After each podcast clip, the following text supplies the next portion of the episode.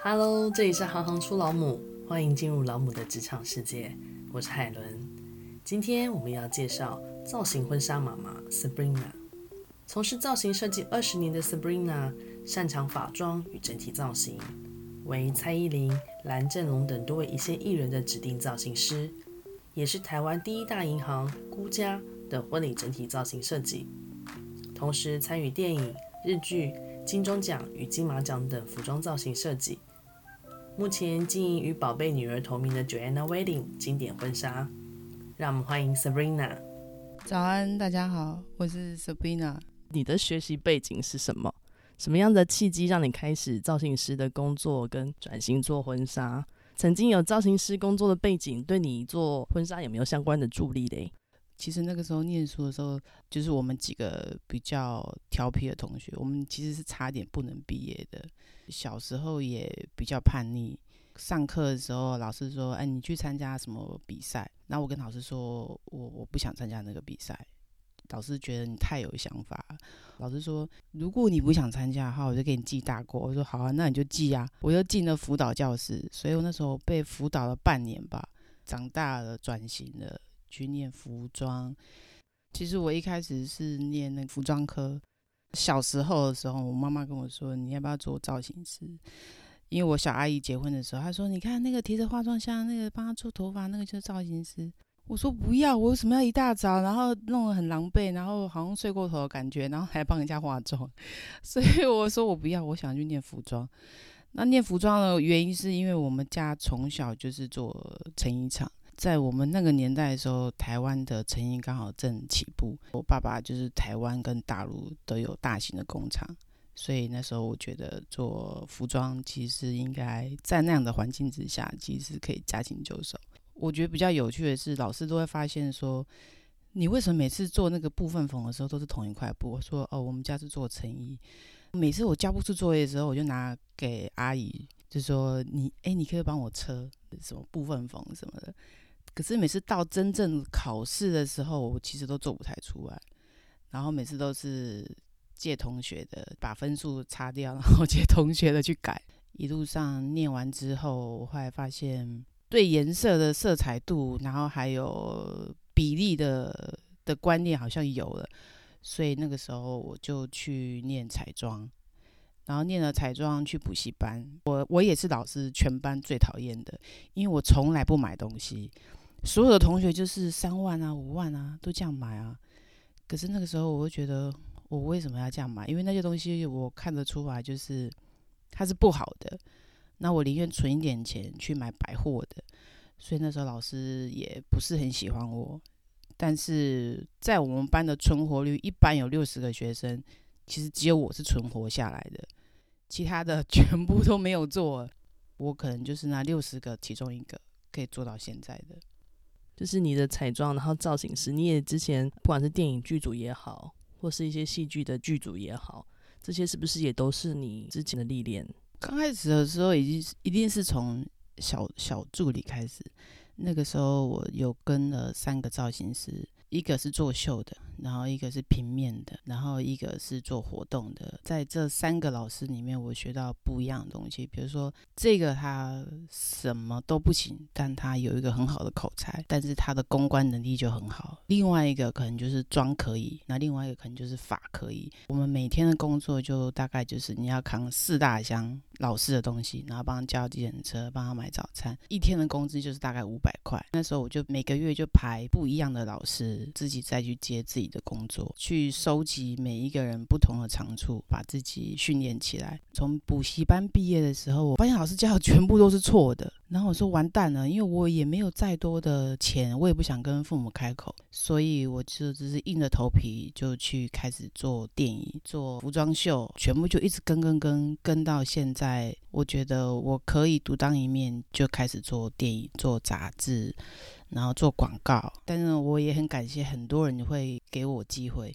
其实我觉得贵人还蛮重要的，那些人他会不计较你是刚师初学者，然后我也不计较金钱，我就一点一滴的很谢谢这些人给我机会，我就慢慢的把东西全部学起来。到现在，大家每一次接案子的时候都会记得我，所以就做起来了。有点师徒制的方式。前面你是学基础嘛，然后后段这些所谓的呃实战经验，好像才是你累积不同的实力。不论造型师或是婚纱，基本上这两个工作都是非常贴近客户的工作。你要帮他们贴身的换衣服，帮他们做很合身的造型的设计，然后适合他们的个性的，或是说直接接触他们的皮肤的，基本上彼此之间要有很强烈的信任感。你通常如何建立起跟陌生客户，特别是艺人或者是知名人士之间的信任感？跟一些刚进来拜访你的婚纱店的那些新娘子们，怎么去建立起这彼此之间的信任感？我们我我接触的工作，比如说我一开始做广告跟电影，那每个演员一定会有个特质在，所以每个演员为什么要穿这件衣服，然后为什么他的背景，然后还有他的色彩学，比如说关于到美术，所以。有时候我们帮客人挑衣服的时候，包括客人是不是的时候，我都会用剧本的方式去去读。就是，嗯、他一开始进来，他从第一次我们见面从零开始，我就大概就会去模拟，如果这个剧本要怎么走，所以他的人格特质会适合什么。比如说广告电影工作没有做的时候，我进入新娘职场的时候，比如说。我会很花时间陪每一个客人去婚纱店，包括呃台北的各大婚纱，其实大家都认识我，副理、副总他们都认识我。他们说没有看过有新娘秘书会愿意去陪挑婚纱，但是我陪挑我不是去决定他穿哪一件，其实我都只是去观察人，我在观察他跟他先生的互动，跟他太太，还有包括他妈妈，包括门市，然后我会去观察互动，就是。你们为什么会有这样的沟通桥梁？你为什么会选到这套衣服？还有你的人格特质。其实我去那边都是聊天，去看。我觉得每次客人来，他要什么，他想什么，其实我都会有第一个直觉，就是会知道，其实你是不是我的客人，你会喜欢什么，包括你的焦虑，包括你在想什么，其实都会有。所以我觉得观察人跟敏锐度，也是自己后来发现有兴趣，然后就就慢慢起来了。可不可以跟我们简单介绍一下婚纱工作，或者是说有什么样子的人格特质的人适合走入这个婚纱产业？妈妈对于小孩子的观察，觉得他有这样的特质的话，说老实话，像我女儿就是对于这种婚纱的东西就会有充满了憧憬。每一次我去参加完婚宴的时候，她第一件事就是跟我要当天的那个新郎新娘的谢卡的照片，然后她自己有一本满满的册子。这个产业它其实是一个很梦幻的产业，可是对于我来讲，因为我的人格特质是比较中性的，包括我跟我女儿讲话，我其实我不会去用叠字，所以我的客人也大概就是这样，他觉得我可以扛得起。包括客人来，他就说：“嗯，我明天拍照会有捧花吗？”我说：“其实你不用开口，我已经想好你的捧花要用什么。”但是很多人就是会觉得，为什么你会知道我喜欢什么？你今天一走进来，你身上的搭配里面，以十种来讲，你有七成都是粉色。你能说你不喜欢粉色吗？你从观察力，然后还有你的发，还有你的妆，还有你的讲话特质，有一些你们自己可能没有发现到的，就跟那些伴娘们，然后我们就四五个在那边聊，聊到就是我的小孩说，为什么你们可以聊那么久？我说就聊天啊，因为对我来讲，伴娘们。就是一个很棒的潜在客户，他们把所有的疑问，然后我会当朋友这样聊，他们觉得这是别的店家会做不到，别的店家说你挑好，那你是不是可以走了？我常常会会跟工作人员讲说，有时候我们讲话还有做的每一件事情，不要让自己觉得是不可能，因为很多都是你不知道的背景是什么。因为我们有在做一个评估调查，这个是我后来有发现，其实有八成都是男生决定，但他们答案说，哦，因为我先生觉得你呃很直接、很清楚，然后有安全感，先生也觉得这个地方是不能乱来的。我的做事态度，他们会觉得我不是一个乱来的人，所以他们觉得会有信任感。包括我一路上的的包容跟极大的耐心，所有的客人就是像台湾第一大银行，连辜州样都要来订我的婚纱，然后连蔡依林最难的天后蔡依林来制作，还有像小 S，其实我都可以一个一个去搞定。那大家问你说你会不会紧张？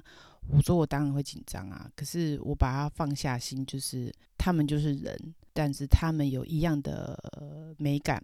他的美感跟我的美感有没有一个冲突性？那个一定都会有，但是我都是最终告诉他们，就是你只要给我一点想法，然后放手让我去做，去鼓励每一个人去做不同的延展性。如果说今天真的是呃有小朋友，可能我们现在的孩子都还年纪太小，就比如如果真的有国高中生的小朋友，然后他们是对于婚纱产业是很有兴趣的。你会建议他们现在的他们自己的人生阶段可以做哪些准备？你有没有什么样的给他们的一些建议？很多东西可能不能太自我。我一直秉持着，就是很多人要东西的时候，我会先去听，那我能不能做得到这件事情？我也觉得一直在评估自己。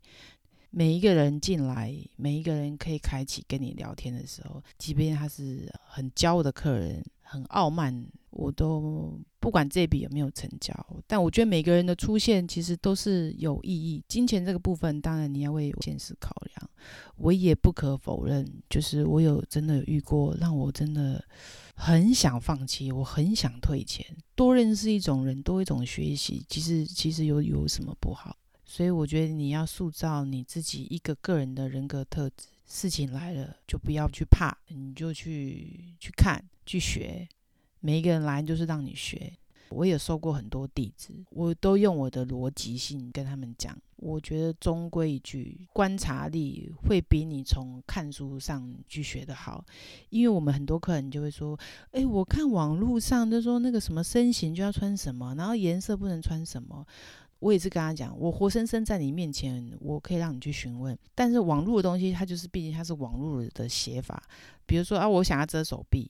可是我觉得我手臂胖，呃，我我一定要穿什么什么，但是我也是很具体的跟他说，关于手臂这件事情，你有没有想过，你的肌肉是软瘫还是结实的？在每个角度来看的话，其实已经不是遮手臂的问题，是你身体的呈现某个层面那个角度的部分是很不一样的。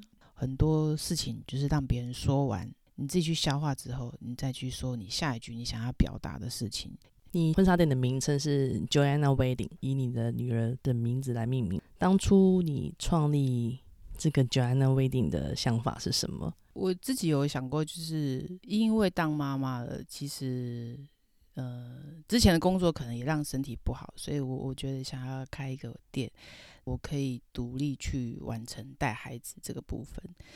呃，跟我的婚姻也是有关系，对，因为因为我的婚姻的状况，我必须让自己独立起来，所以我选择开一家店，可以去陪伴我的孩子，我就不用再四处奔波，因为体力上我也觉得我可能也不太适合，但还是有一些案子，我我也推掉一些电影，也推掉一些广告，因为真的可能要下中部、下南部，我就开了这一家店。这个孩子也得来不易。我是一个很难受孕的人，因为有子宫肌瘤，但孩子是突然来的。这个名字 Joanna 其实是一开始我们我跟我先生开车的时候，我说取个名字吧，我们可以一开始可以跟他有个在肚子上互动啊什么之类的。他就念了几个黑人，嗯，不要，我朋友就有阿丽啊，然后一些很奇怪的名字，我说不要不要，那个都太粉了，就不好。然后他就。叫一个 Joanna，说 Joanna 很顺，然后我我也没听过，我觉得好像可以。然后隔了没多久，我就呃，妈妈一定会有一个很好奇的部分，就是哎，这是什么意思？后来我就发现哦，原来这是我不是基督徒，但是他那个的名字是上帝的恩典。我说哦，对。他他是真的是是很得来不易的小孩，在我有十一颗肌肌瘤之下，他可以跟那么多的石头在搏斗，然后他他可以这样挤出来，我我觉得这是一个很得来不易的女孩子。开了这家店，我觉得女孩子对我来讲，因为我比较中性，所以我都要用很中间的角度去看每一个人。有时候女生她会有很多幻想跟梦想，可能会执着，就是为什么白纱？诶，还有吗？呃呃，晚礼服，呃，我我有什么主题？呃呃，我送客还有还有什么？呃，我的人生规划，还有还有，你你知道我我会场的布置的颜色吗？还有我的背板。然后其实对我来讲，我会去聆听，我也视为很重要。因为在我自己的婚礼，我就是一一件白纱走到底，然后我可能没有太多的幻想跟梦想。包括我结婚的时候，呃，我先生说要买戒指，我说我我也不会戴。然后他要他爸爸说要多少聘金，我说其实我也没有什么嫁妆，所以也不用聘金。那要不要拍婚纱照？我说不用，我觉得那个我也不想拍婚纱照，我也没拍婚纱照。我只想要三十个人安静的吃饭。结完婚，我隔天才 po 一篇文章。我昨天结婚了啊！我朋友全部都吓到。我想要简单之类的，尽量让大家是轻松愉快的。Joanna 对我来讲算是生命中还蛮重要的时刻，所以有个这样的名字，我觉得有一个很好的动力。每一个客人来，我也是把他当做是女儿看待。当他在任性的时候，我会把他拉回来一点；当他很夸张的时候，我也鼓励他。那你这么做，你觉得值得吗？之类的，然后把他们拉回来一点点。对，我，我觉得每一个人的诞生都是一个恩典。你要走到婚姻这一步，在我的店家，就像客人说的，我觉得你的店家好像是不能乱来的店，所以我的客人基本上我没有办法接。太公主、太梦幻的客人，因为我的店家里面衣服也没有这个类型的衣服。我的客人大致上都是比较独立自主的，比较有想法的，然后可以做互动的，不是幻想的客人。其实这个你刚提的跟我们上一个题目有很大的关系。结婚当天，新娘跟新郎就是跟明星般的在众人的目光跟镁光灯下的时候嘛。但说老实话，就是婚姻之后的柴米油盐才是一切的开始。在你看过这么多，因为你帮婚姻开了一个头，但对你自己来说，婚姻是什么？我曾经有遇过很多突然打电话来，突然就传简讯来，我不接了。我说哦，好，那就过个两分钟，我就会再传简讯说，那要聊聊吗？但他们也可以把我当朋友，就是聊聊之类的。他们的问题点其实都是柴米油盐，就是很简单、很简单的东西。只是因为他们现在年轻，所以他们就会把它蹦出来，然后就会放大。然后女生可能会哭啊，然后怎么样怎么样。我只是只是选择一样是聆听。很多事情真的没有那么严重，我们也有客人真的取消，取消完之后聊聊，我也没有办法告诉他你到底要不要结，但是这聊聊之后，就说你可能要换个环境，离开那个空间，去找朋友，去喝个下午茶，或者说你要不要回家，那你再去思考这个问题，这个东西有一定要买吗？因为我们也有客人想要很大很大的梦想，比如说他想要空拍机。然后，不然就是呃，结婚，然后对方的饼要多少，然后男方就觉得压力很大，不然就是、一些什么聘金的问题，其实听起来也还好嘛，对不对？就是你如果说大饼小饼这些问题，可以让两个人完全不结婚吗？我觉得最终就是这场婚礼到底是你们两个过日子，还是是父母要那些？这一切到底是成就了家长，还是成就了你自己的梦想？但是很多事情我就是就是慢慢磨，慢慢磨，磨到现在。我跟我先生现在的状态，其实我们是朋友。但是我把我我我经历的事情，然后还有我的想法，我跟我朋友说的时候，他们都觉得很不可思议。你你为为什么可以把他当朋友？但是我的最终的出发点，就是因为我选择过日子。然后我觉得我想要让孩子有一个很健康的观念，因因为爸爸工作忙，但是呃，我们还是爱你，我们还是会带你出去玩。在你从事的这些相关的行业之后，你觉得会不会有一些影响，或者是一些不同的教导的方式？就你自己来说。就像我跟我昨天客人聊，就是他觉得很佩服我的孩子为什么可以安静坐在那边自己看书跟画画。他看到很多人做生意，就是我我我塞一个电脑给你，然后你看电脑，然后不要吵我。但是我后来发现没有电视这件事情，变成他在学校他没办法互动起来，就是什么是玛莎，什么是佩佩猪。好，我也加入这些元素跟他一起看。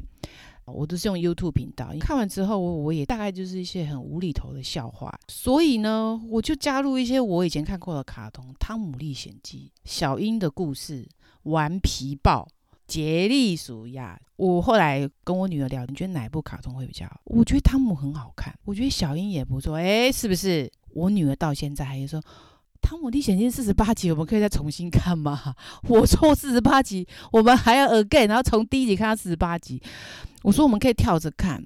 我觉得孩子他自己会有做一些选择，我觉得他也很棒，他会觉得我我我想要重看什么，但他从来不会跟我说我我我想要重看佩佩猪，因因为那些对他来讲他没有深刻的印象，他反而去看一些起起伏伏，但是有一些乐观的观念里面，我我觉得还蛮好的。好像从事的是超级梦幻的婚纱产业，可是不论是在对于你的客户，或是对于你女儿的教养上，你都是那个会适当帮他们踩一点刹车的人，让他们知道说，呃，现实生活中可能会有一些些跟你预期中不太一样的东西出现，或者是说在呃。你的梦幻婚礼里面，我们有一些东西或许可以收回来一点点，然后或许就是会更适合你，或者说我们可以用不同的角度来看东西。其实今天这集还有更精彩的侧录花絮，虽然声音有点差异，但是因为有许多关于成衣产业和造型师工作的精彩内容，想跟大家分享，欢迎大家继续往下收听。你刚刚有特别提到之前家里是做成衣产业的。那你可不可以跟我们分享一下，就是这样子的成长背景有没有带给你什么样子的基础？很多成衣都是从一块布，从打版到制作，到发给各大的阿姨啊厂商，然后到最后回收回来，然后就开始做打包、剪线头、熨烫、对钉扣子。市面上的成衣是整个的制作过程。所以说，这样子的生长背景，让你应该说在非常自然而然的环境下，就了解了整个服装制作的流程。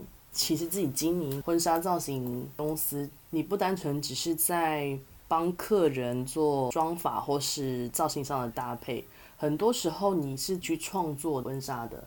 你是看着阿姨这样子打版，这条线怎么画，这边怎么抓。怎么样把那个腰身给抓出来？还是说你是自己的默默观察？我只印象中，我小时候就是永远有穿不完的衣服，因为都是我爸爸从国外买现成的衣服，然后他把它拆开，然后开始研究怎么打扮。那因为一开始我我爸爸妈妈他们也是在成衣厂认识的，所以他对打版跟制作东西他是有有兴趣也有底子。但坦白说，我在学校服装科的打版分数很低，完全就是很低。但是我就是会去观察，为什么我爸爸的打板在那个时候在商业界他是号称很神奇的打板师，他可以从一块布打板可以用到要怎么排，什么样的纹路方向可以打板到布样是最神的。我也是一样，会很敏感的去看布料的组合，比如说第一层跟第二层的婚纱，然后我们要配色，在灯光打的之下，所以它会有不一样的礼服呈现。这些东西我家里每天看，所以我完全没有兴趣。而且我那时候一开始没有想过我要当服装师，因为我总觉得服装师你就是要出国，因为你在台湾根本就没有用。但是因为台湾的一些金融风暴，成衣界就没有了。后来还有很多人拿布跟样式来请我爸爸说：“你可不可以再出道再打版？”那个时候我才知道说：“哦，其实爸爸他是有一个很特殊的，他的才能是是我看不到的。但是后来慢慢长大，我才会回想那个过程，其实是很多人就会会去崇拜他的。我也觉得这个是影响我还蛮深的。可不可以请你跟我们分别介绍一下？造型设计跟婚纱产业这两个不同的领域，这中间有没有什么样子的关联性跟差异性呢？你们可能听起来觉得好像，其实衣服就穿到自己喜欢的就好了。可是有时候我们在帮客人选购衣服、选购布料这个过程当中，我们都会去研究到，就是它的市场性。其他厂商他可能会看流行性，但因为我本来就是非主流的的人。对，我比较会选择实际性跟它的延展性。它这衣服可能这一季是这样子，但是我可以有把握下一季我可以把它拆掉，再让它创出第二第二个生命出来。那造型的部分归咎于就是人的特质，他的个性，再来搭配他的妆发。你之前在做特别是艺人的造型设计的时候，那个非常浮动性的时间，赶着剧组的通告，就是跟你现在比起来是非常不一样的生态。他的工作形态，或者是说工作的类型，有没有什么样的差异？因为可能会有很多小朋友对于相关工作的造型设计是很有兴趣的，可不可以跟我们就是分享一下？我记得有一次偶像剧的时候，那那一次的工作其实是是还蛮离谱。我们直接凌晨四点在那个编剧的门口这边等剧本，因为那样的剧本都是现场改、现场修，所以那天我们就在凌晨四点这边跟导演，然后还有跟制片组就在门口这边等剧本，然后剧本出来，然后跟导演开会一下，我们八点要开拍，所以我们线上的衣服就开始。跟三个造型师还有服装师开始统合总整理，把再把衣服翻出来，去找出适合的，再联络修改阿姨当下修改到艺人的尺寸为止。其实我们大概的睡眠品质平均下来，睡眠时间就大概两三个小时吧。也有广告公司就直接一个礼拜的时间给你。我真的找你急救，我真的真的我不知道可以找谁，赶快要去拜托熟门熟路的师傅，比如说做盔甲的啊，然后做刺绣的啊，一个一个完成。通常一个礼拜后开拍，其实你要扣掉师傅的时间，只剩下六天，然后还有修改的时间，还有定妆的时间，所以其实真正做衣服就有四天而已，有时候剩下甚至三天不到。当你在跟不同专业合作的时候。比如说像灯光师啊、导演、摄影师或是相关的企划，有没有一些特殊的经验可以分享？